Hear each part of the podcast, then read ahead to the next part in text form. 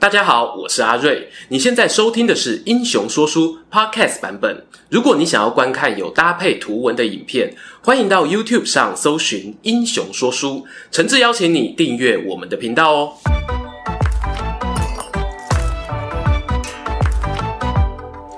Hello，英雄说书的观众朋友，你们好，我是说书人阿瑞，替大家带来精彩的英雄故事。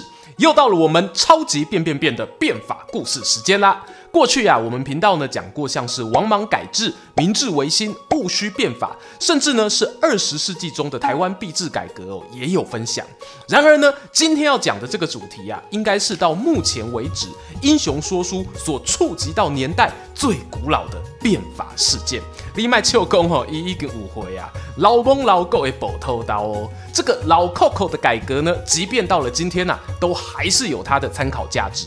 掌声欢迎本片的主人翁，以富国强兵之计让秦国蜕变重生的商鞅 （A.K.A. 公孙鞅）。提起商鞅啊，大家几乎我都会把他跟在秦国推动的变法绑在一起。这个同捆包哦，还加量不加价哦。再送他一句成语：做法自毙。意思是呢，你最后人生悲剧收场，都是因为被自己制定的法律给害了。诶，这究竟是什么原因呢、啊？我觉得呢，有必要从商鞅的成长背景说起。商鞅早年呢，其实该叫他未鞅。商这个字啊，是来自于后来他发达之后，秦王给他的封邑。不过为了方便啊，本片还是统一称呼。而根据《史记》版本的说法呢，商鞅本来是魏国王孙中庶出的子弟，祖先最早属于姬姓。哎，没错，周天子血统。可是呢，大家知道吼，只要是封建形式的王朝，都免不了啊，孩子越生越多啊，一代亲，一代表，三代糟了了的窘况。譬如呢，前不久源义经的故事，他们源氏呢，本来也是日本天皇后裔啊。话说回商鞅的家乡魏国，其实那边领土并不大，加上呢，被齐魏等大国包夹。作为一个落魄王孙哦，想从这样的地方开局，从政发迹，难度是非常高的。商鞅呢是个聪明人，此处不留爷，自有留爷处。打不过别人，难道不会加入他吗？他年轻时呢就喜欢研究法家的治国理论，而法家的精神人物之一李悝，多年前哦就曾经帮助魏文侯改革国政，让魏国呢成为战国时代崛起的先锋。如今魏国已经传了两代，来到魏惠王身上，商鞅呢不免幻想，我有没有可能哦在那边重新上演一次李亏的改革奇迹？想着想着呢，哎，怎么履历就自己写好寄出去了？他真的哈是很渴求一个实战发挥的政治舞台啊。虽然我们说商鞅是家道中落的王孙啊，但再怎么样哦，都是比毫无背景的布衣百姓要强。他的名字呢传到了魏国国相公叔痤耳里，就决定呢把商鞅找来担任中庶子，试试他的本事。中庶子这个职位呢，属于侍从官啊，你也可以把它哦当做是亲信家臣，勉强说起来呢会比食客高一些，但毕竟不是朝廷中央官员。这个公叔痤与商鞅接触后发现哦，这个年轻人啊不简单，正打算跟当时的魏惠王推举商鞅为官时呢，哇，不巧公叔老伯伯年纪大生病了，没办法出门，反而是魏王呢亲自来到家中探视，过程中啊就问他。公叔爱卿啊，我看你年纪也大了，要是之后有个万一，有谁可以接替你的位子呢？公叔座心想哦，选期不如撞日啊，我这就把小泱泱推出去吧。禀告大王啊，我门下中庶子商鞅，年纪虽小，可是才华过人啊，希望您能将治理国家的重责大任托付给他。结果魏王听完作何反应呢？哈 哈哈！公叔爱卿啊，您病糊涂了吧？我们魏国又不是没人才，怎样都轮不到这个没资历、没学历的小子上位啊！公叔痤呢，继续劝说：“ 大王啊，你既然不愿意任用商鞅，就答应我一件事，把他杀了，不要让他去别的国家。”魏王呢，点头同意哦，随后就离开了。公叔痤呢，独自躺在病床上，若有所思。隔没多久，他又派人把商鞅给找来，把刚才对国君说的话原封不动的转告，还补上一句啊：“我怕大王啊，不久就要派士兵捉拿你，你赶快回家收拾行李逃走吧。”读到这里啊，很多人会有个疑惑。公叔座呢，一方面建议国君杀了商鞅以绝后患，一方面呢又通知商鞅大祸临头，赶快逃跑。这样是不是人格分裂啊？我觉得呢有两个面向哦可以思考。其一是呢，公叔座这个人原本就是蛮有城府的。当年吴起呢还留在魏国时，他曾用了一些小手段哦，让魏武侯对吴起失去信赖，进而呢吓跑了这一位名将。但公叔座本身的眼光呢，确实不差，否则哦，他不会把吴起视为劲敌，也不会呢一眼就看出商鞅的才华。至于第二个方向呢，则是哦，我学弟金老师啊，曾在他书中提到，他认为呢，春秋战国时期人与人的关系哦，公领域和私领域呢，并没有切分的那么清楚。举个例子，孔子曾经说，如果老爸偷牵邻居的羊，那儿子替他隐瞒呢，也是很合理的。孟子呢更浪漫，他表示啊，舜帝贵为天子哦，可是如果他爸爸犯了杀人罪，法律与亲情不能两全，不如啊就背着爸爸逃到没人发现的天涯海角，这样子过完一生啊，也是很快乐啊。大家听了是不是觉得做人好难啊？人心也太复杂了吧？更复杂的呢还在后面。商鞅听到提拔自己的公叔座前辈苦口婆心劝自己逃亡，他却 T K 的拒绝离开。理由是呢，今天啊国君都已经不听您的第一个建议，不承认我是个人才，又怎么可能会听您的第二个建议，派人把我做掉呢？吼吼，这颗逻辑炸弹哦，听起来很帅气啊，有一种三国预言家郭奉孝的味道。But 我们也不能排除另一种可能性啊，那就是呢，商鞅当时虽然拒绝离开，但原因哦，并非不怕死，而是呢，他还没等到机会。事实上，刚才那段故事可能是发生在公元前三六一年左右，而公叔座呢，大约是公元前三六零年过世。换句话讲，前后不到一年的时间哦，商鞅就落跑了，因为啊，他等到了改变一生的机会。商鞅啊，他看见西方秦国的国君秦孝公发出了求贤令，开出条件哦，非常优渥，宣称呢，只要有人能提出富国强兵之策，就赏赐他高官与土地。秦孝公哦，为何要这样下重本呢？这是有原因的。虽然秦国的疆域啊，比起当时其他诸侯国来说不算小，但因为开发程度较低，整体生产力呢比不上中原地区，打起仗来哦，后勤补给就吃亏了。最经典的案力呢，莫过于被魏国名将吴起占领了河西之地。这件事对于秦国的面子里子都有损伤。我们在之前吴起的影片啊也提过，公元前三八九年，秦国呢尝试出动号称有五十万人的大军，想要把河西抢回来，无奈呢最后被精锐的魏武卒给击退。没错，那一次出师未捷的主角就是我们秦孝公的老爸。至于老爸的梦想，儿子有没有办法继承呢？商鞅啊，抓紧了秦孝公这种想要证明自己的心态，准备呢跟他好好小以大义。话说，商鞅抵达秦国，火速买通了孝公的宠臣景建，很快呢获得了跟大老板面试的机会。大家听过啊很多三国简报大师的故事啊，什么荀彧四胜四败论、郭嘉十胜十败论、诸葛孔明隆中对等等，每个人哦都是简报投影片一打开就开始口若悬河，讲的老板目瞪口呆。大家想说哈，我们商鞅身为法家扛把子、变法老祖宗，想必啊那个舞台魅力呢，一定更加惊人吧？殊不知啊，他与秦孝公的第一次会面，两人走进会议室聊了老半天，孝公呢竟然忍不住打起瞌睡，最后连商鞅到底说了什么都不知道。走出房间，立刻把景建找来。啊，你哪会找这种扑龙讲的呀？当作阮家是做足完回收的呢？景建啊，被盯得满头包，一转身呢就换他对商鞅痛骂：“搞什么东西啊？你到底会不会简报啊？”商鞅呢不疾不徐回答：“我刚刚啊是对老板讲解上古时期安定天下的地道，没有想到啊这套理论好像太难，没关系，再给我一次机会。”哎，说来奇怪哦，景建呢不知道收了这商鞅多少扣扣，竟然答应了。他又帮忙安排了五天后进行第二次面试。这一次呢，校工啊虽然听了依旧不满意，但至少吼、哦、是清醒着听完，没有低下独孤啊，谢谢凉的程度呢也轻了很多。紧接着呢，把老板的反应转达给商鞅，商鞅表示哦。这次啊，我跟老板报告的是如何称王天下的王道理论，不过好像还是太艰深了，请再给我一次机会。你猜对了，商鞅哦，就像是个感情骗子。我们仅见呢，完全无法拒绝他的请托，又替他安排了第三次碰面。这一次哦，出现了奇妙的化学反应。会谈结束后呢，秦孝公啊，不再批评商鞅的简报，反而呢，主动对景建表示啊。你这位门客不错啊，可以再深入聊聊。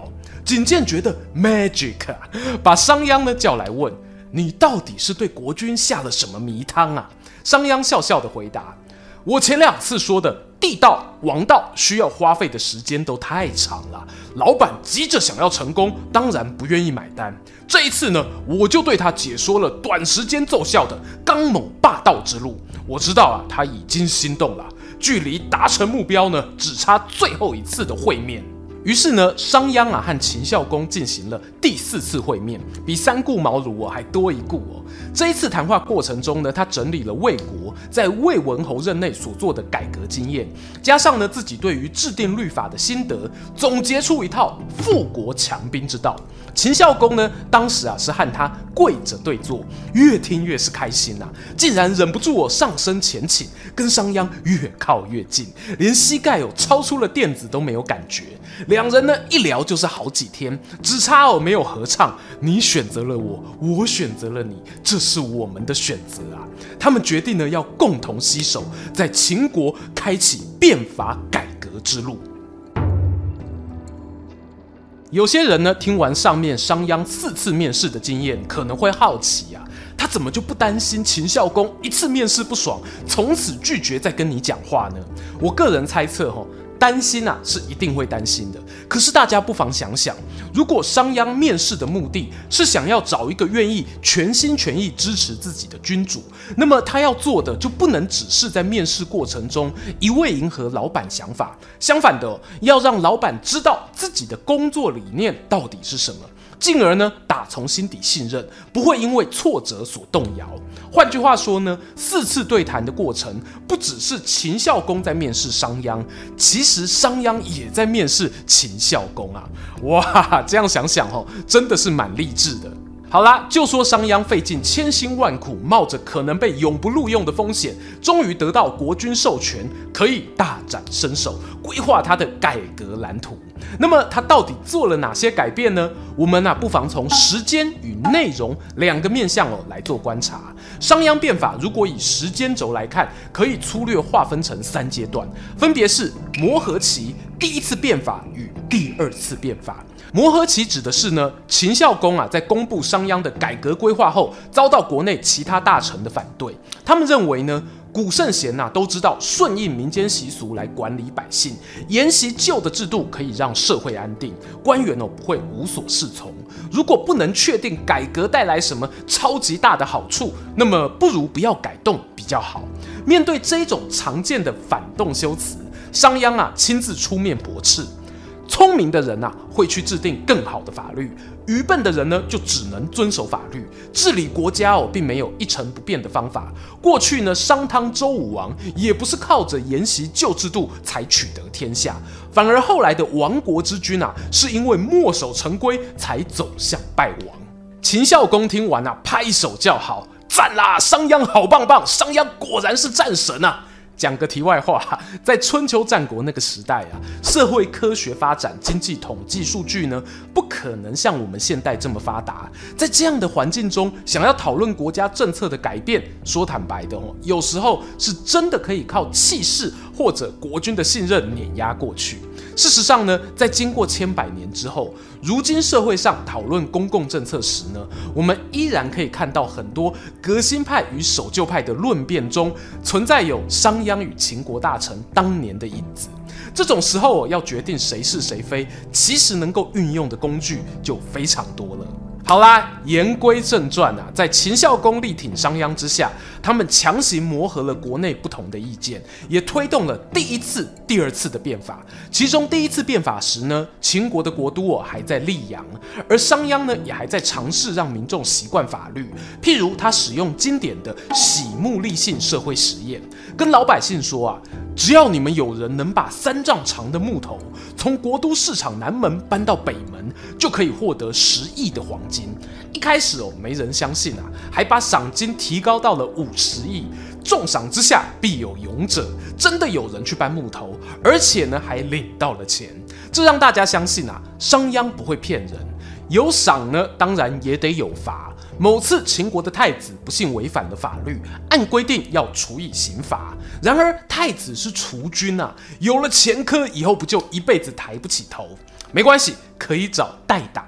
所谓教不严，师之惰。商鞅呢决定处罚他的两个老师，也就是哦俗称的太傅。一个呢负责扛刑责，另一个、则是被脸上刺青。自此而后啊，百姓呢再也不敢轻易的违反法律。随着变法推行顺利啊，其他国家也逐渐发觉，哎，秦国好像不一样了。秦国呢，先是在西山之战击败韩国，然后楚国呢也派人迎娶孝公的女儿，希望啊达成联姻的关系，甚至连魏惠王也愿意与秦孝公会面，承认啊你是个咖了。而商鞅呢，更在公元前三五四年，尝试建议国君哦，趁着魏国与赵国、楚国等强权作战之际啊，派兵实施偷袭。没错，这时候啊，秦国还是有一点打带跑，不太确定自己实力到哪里的状态。不过这一战的成果确实不错，他们一度打下了魏国旧都安邑，虽然呢最后又吐了回去，和对方重新谈和。这也让秦孝公发觉，我好像变强了。好啊，还要更好。孝公不久后呢，决定把国都从溧阳迁至咸阳，在修建宫阙的同时呢，也下令变法进入第二阶段。上面呢、是从时间轴来看商鞅的变法，那变法具体有哪些措施呢？我们接着就要从内容来看，可以分成四个懒人包，分别是鼓励开垦、加强税赋、军工制度以及思想管制。先说鼓励开垦。也是我认为商鞅富国强兵政策的核心。过去呢，在封建社会中，土地所有权的概念哦是不可靠的，因为呢，地产随时会受到贵族啊、地主或者战争等因素而变动。如果持续放任这种情形下去，作为一国之君，你是很难精确知道自己的国力到底有多少。因为连可以生产的土地范围有多大都抓不准了，就像一间公司的财务报表错误百出。商鞅要怎么改善这个问题呢？用说的很简单，用做的很难啊，那就是掌握人口。我们放眼后来历史上的乱世呢，多半哦人民流离失所。可是，一旦进入大一统王朝后，统治者的首要之务就是整理户口、分配田地，让百姓安居。商鞅想要做的呢，也是在秦国领地内贯彻这样的事情。为了鼓励开垦，他从磨合时期发布的垦草令，乃至呢到后来第二次变法的开阡陌封疆，甚至哦还有一些文献会提到商鞅呢在这过程中废除了周朝以来的井田制度。也有一些学者认为秦国地处偏僻，根本不存在所谓的井田。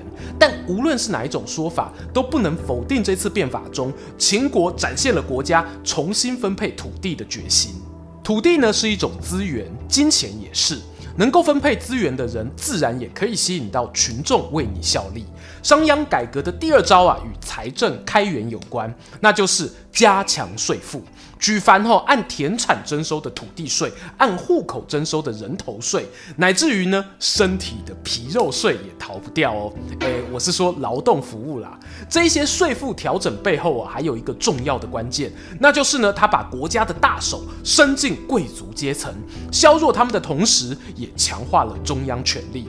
而这一切要能贯彻，其实前面的田地调查与荒地开垦啊，就必须较起工来，半点不能马虎。第三项改革的重点呢，是军功制度，这个啊相对于前面就比较好理解。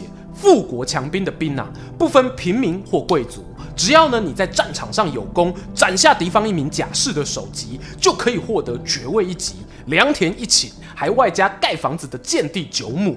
以此类推，有分成二十等的军功阶级。你看看哈，现在打电玩 PVP 的排位都没分这么细啊！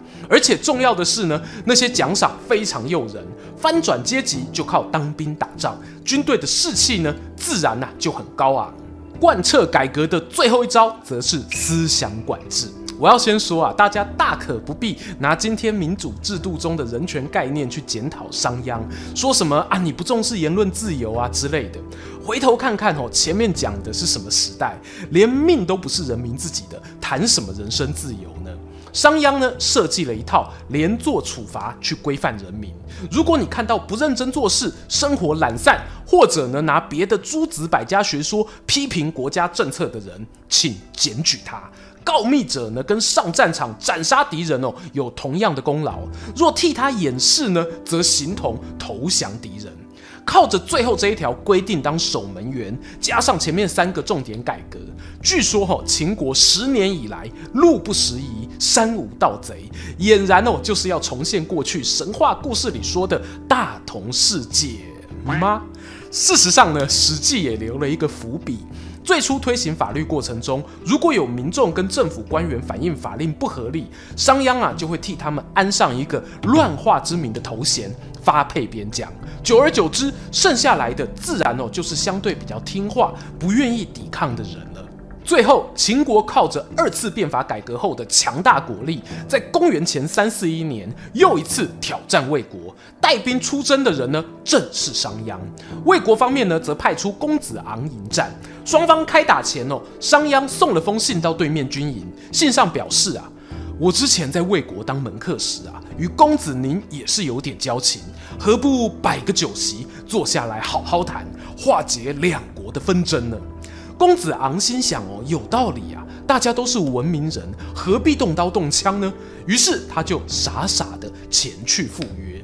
坐下来才喝一杯酒，酒席两旁埋伏的装甲武士就冲出来把公子昂五花大绑。商鞅呢，紧接着发动总攻击，把群龙无首的魏军杀得大败而归。此时的魏惠王哦，面对东边齐国、西边秦国的双线作战压力，不得已之下呢，只得派使者前往秦国，表示愿意献上河西地区换取和平。到此为止啊。惠王呢，他总算深刻体会到当初公叔痤所说的“你不任用商鞅，就杀了商鞅”那番话是什么意思了。而商鞅在凯旋归国后，也因为战功哦，受到秦孝公封邑于商地。原本那个出身魏国的落魄公子未鞅，正式成为回忆。他现在呢，是货真价实的商鞅。从过去在魏国不被重用，到现在啊，秦孝公将他奉为上宾，商鞅心境呢，自然不可同日而语。但就在他最意气风发的时刻，碰上一位名叫赵良的外地人，商鞅呢毫不遮掩地说：“小赵啊，你看看我一个人就让这里国富民强，还在咸阳盖了不输周朝王室的宫殿，这是不是跟以前秦国大夫百里奚一样厉害啊？”哎没想到啊，小赵却回答他：“您厉害不厉害，我不知道啊。可是我看起来跟百里奚有很大的不同。他过去深受百姓爱戴，离世时呢，举国上下无不痛哭流涕。您在推动新法的过程中，用了各种严刑去逼迫百姓改变。百里奚以前出门不需要一堆保全随扈陪伴，您现在出门如果没有个百八十人保护，恐怕也是提心吊胆吧。”别忘了，除了百姓之外，还有很多被剥夺利益的贵族等着对您报复呢。小赵说的话虽然刺耳，但也反映了当时秦国的部分状况。五个月之后，商鞅最大的靠山秦孝公过世，秦惠文王上位。无巧不巧，这位新的国君啊，就是当年差一点要被商鞅判刑，最后呢由老师代打的那个太子。商鞅哦，毕竟是个聪明人，发觉状况不对，提早收拾行囊落跑。随后呢，就得知秦国朝廷啊对他发布了谋反通缉令。商鞅逃难途中呢，想要在旅店客栈留宿，但民众啊都因为惧怕被连坐处罚而不敢收留他。好不容易呢，来到秦魏两国的交界。魏国的守将哦，一看到是商鞅，愤愤不平地表示：“哟，当初骗我们公子昂去喝酒，然后把他五花大绑的，就是你呀！有人这么不讲义气的吗？”商鞅啊，知道自己是过不了这个关口了，情急之下，一咬牙，一跺脚，竟然调转车队返回自己的封地，召集了兵马，想要跟捉拿他的秦兵拼个你死我活。然而，区区一个商，又怎么是整个国家的对手呢？商鞅啊，没几下功夫就兵败身亡，不仅呢家人惨遭诛灭，最后他的尸体呢还被送回首都，施以剧烈的酷刑。俗称的五马分尸，替自己人生啊画下一个既错愕又无奈的句点。商鞅是怎么走到这一步？他的变法难道不成功吗？这些问题千百年来啊，一直让许多历史爱好者讨论。事实上呢，商鞅的变法如同我之前讲的，那是说来简单，做来难。你如果单独拿其中的几项改革来看哦，在春秋战国的其他国家都可以找到类似影子。譬如呢，用军功吸引百姓参军这一点，在那一场著名的长平之战前，赵国原本取得了上党一地，为了就地整补兵力呢，也提供百姓进爵一级的福利。很多改革哦，本身都不是什么超级炫炮的名词，但是如果你要把一堆改革打包在一起，还能够贯彻实行下去，扛住人民反弹的声音，那真的就是一件近乎奇迹的事了。而且呢，即使在商鞅过世后，他推动的新法也没有完全消失。要说影响了后来秦国一统天下，我觉得是有间接的关系。或许啊，要阻止百姓反抗新法律，要弭平贵族对于减少既得利益的不满，都可以找到一些温和的手段去处理。但商鞅呢，却选择了最直接、最快速的暴力压制。你要说这是他的天性使然吗？我突然想到了。他当时呢，与秦孝公的那四次会面，每会面一次，他提出的改革建议就更加激进，而国君呢，也对他更加赞赏。是不是在那一来一往之间，这一对君臣啊，心中某种可怕的怪物就越来越大了？司马迁呢，在《史记·商君列传》结尾评价商鞅是个天资刻薄之人，认为哦他没有广积善缘，最后呢招来自身灾祸。我先说哈、哦，这个评价从各种客观事实来看是有因果关系的。太史公没有说错，可是呢，我难免就会多想一点，想知道商鞅他究竟是真的天生刻薄寡恩，还是他在碰到某些人生抉择时，明明知道这样做会有祸害，仍然有意识的。选择踏上这一条不归路，大家不要觉得哦，这种人不值得同情。其实同样的状况，即使在现代呢，也不断重演。你身边是不是有些人为了自己的事业成长，选择放弃了与家人相处的时间？是不是有些人为了想善尽主管的职责，选择果断摒除了与同事之间的私交？这些选择呢，最初听起来哦，都只是小小的牺牲，可是他却可能付出的越来越多，终于啊，导致难以自拔。听完今天的故事啊，不知道大家对于这位带起超级变法的商鞅有什么样的想法呢？欢迎各位在底下留言跟我们分享，也邀请大家不吝订阅英雄说书频道，追踪说书人阿瑞的 Instagram，我会在那边分享更多的说书日常，期待和你们下次空中再见。喜欢今天的故事吗？画面右边哦，还有更多推荐影片可以追哦。诚挚邀请您动动手指订阅我们频道，打开小铃铛，选择接收全部消息，这对英雄说书的帮助非常非常大。如果你还想要给我们更多鼓励，也可以扫描加入会员 QR Code，用每个月一杯咖啡的钱赞助团队创作更多好故事。我们下次见。